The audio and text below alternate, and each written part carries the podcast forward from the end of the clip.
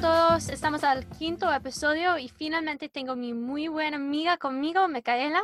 Estoy demasiado feliz tenerte con nosotros hoy y también enfrente mío, al menos en esa versión virtual por Zoom.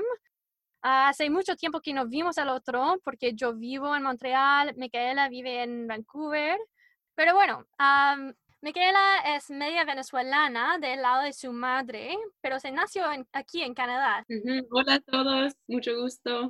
Comencemos nuestro chat, pequeña conversación en inglés. Um, so, how's it going, Michaela? Going good. It's very nice to see you, Erin. Always a pleasure. Always a pleasure. It's good to see you too. So, um, can you start maybe by introducing yourself uh, to to our listeners? Yes. So my name is Micaela in Spanish or Michaela in English. And as you mentioned, I live in Vancouver. Uh, I have lived here now for about six years, and I am from Toronto.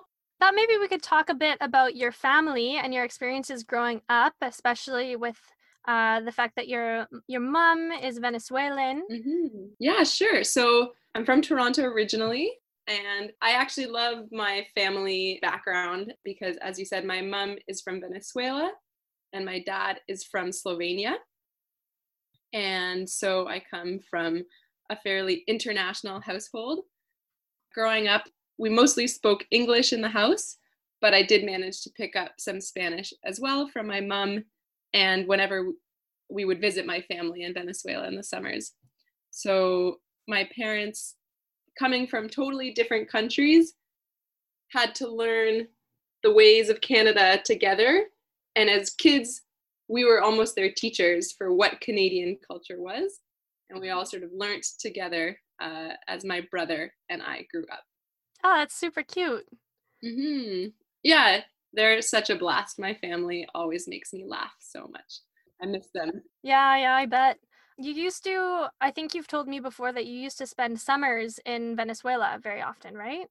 Yeah, that's right. Every summer we would spend in Venezuela at least four weeks. Usually we would go there for the whole summer, um, which for us kids was eight weeks. Um, so almost every summer from when I was probably about four years old until 12 or so.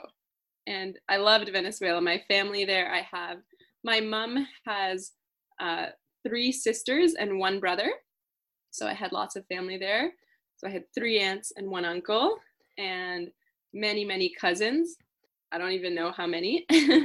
a typical huge uh, Latin family, hey? Yes, especially because, you know, as your listeners will know, the definition of aunt is not so rigid in Venezuela. Right, right. In English, an auntie has to be a sister of either your dad or a sister of your mom.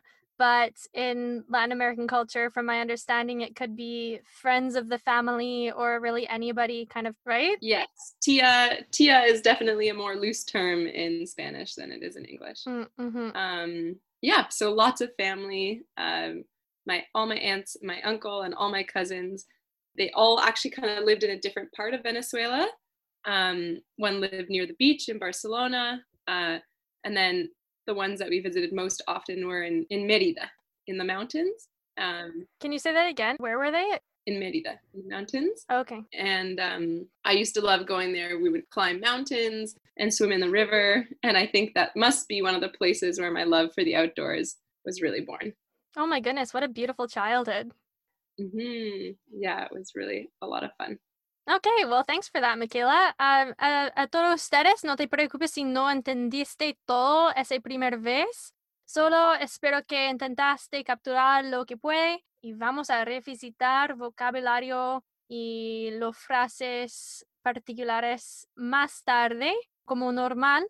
Finalmente, vamos a reescuchar uh, lo que Michaela dijo a nosotros por el momento, yo, yo noto que ustedes no hablan mucho en ese episodio, entonces vamos a practicar contar. Yo sé que, imagino, ya sabes cómo contar, pero es muy bueno para practicar nuestra pronunciación. Entonces, voy a decir un número en español o en inglés y después de una pausa donde dices el número en la opuesta idioma, Michaela va a decir la respuesta correcta y quiero que para las palabras inglesas, después de Michaela, que repites ah, también para imitar su pronunciación. 20, 20, 14, 14, 3, 3, 13, 13, 12, 12, 2, 2, 9, 9, 100. 100. Para 100, una otra opción es para decir 100, 100. Ambos significan la misma cosa y Michaela, how do you say interchangeable in Spanish? Mm, intercambiables o equivalente, equivalente. Okay. ah, entonces, 100 and 100 son equivalente. Bueno, vamos a hacer lo opuesto y voy a decir los números en español. Quiero que ustedes dicen el número en inglés. Después Michaela va a decir el número en inglés. Y después ese repite lo que Michaela dijo para imitar su pronunciación. ¿Ok? 15, 15, 4, 4, 0, 0, 500, 500. 972. 972.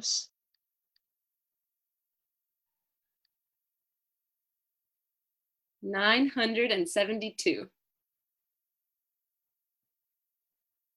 Veinticinco. Twenty-five. Diecisiete. 17. Seis.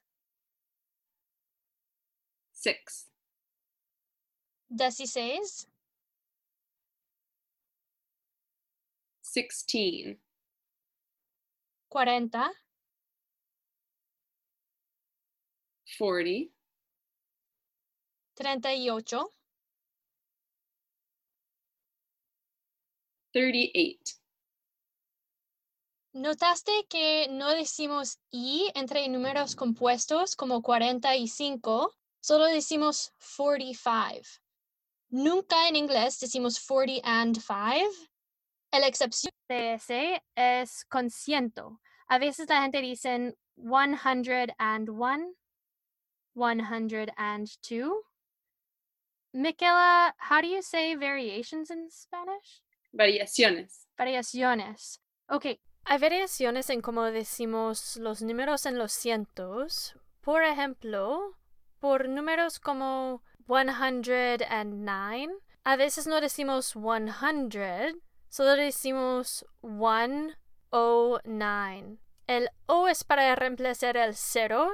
Si lees el número, hay un 109, 109, 109. Y también a veces después 109 dejamos caer los 100 y decimos solo 110, 111, 112, 186, etc. ¿Hay otras? Creo que es todo, ¿sí? Las variaciones de ciento. Yeah, 101, 101, 112. Yeah, I hadn't even noticed that myself. That's a great point. Ujú.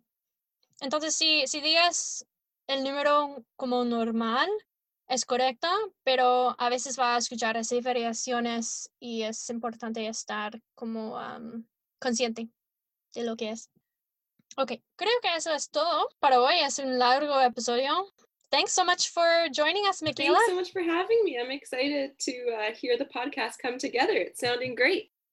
Yeah, we'll definitely have you on again. Si todos ustedes escriben un comentario. ah, si te gustaba ese episodio con Micaela, podemos hacer más como ese. Y si hay temas que quieres aprender, escríbelo. Pero si no me gustan, no vuelvo. Entonces comentan, por favor. okay, have a great day, Michaela. Thanks again. Bye. Talk to you later. Ciao.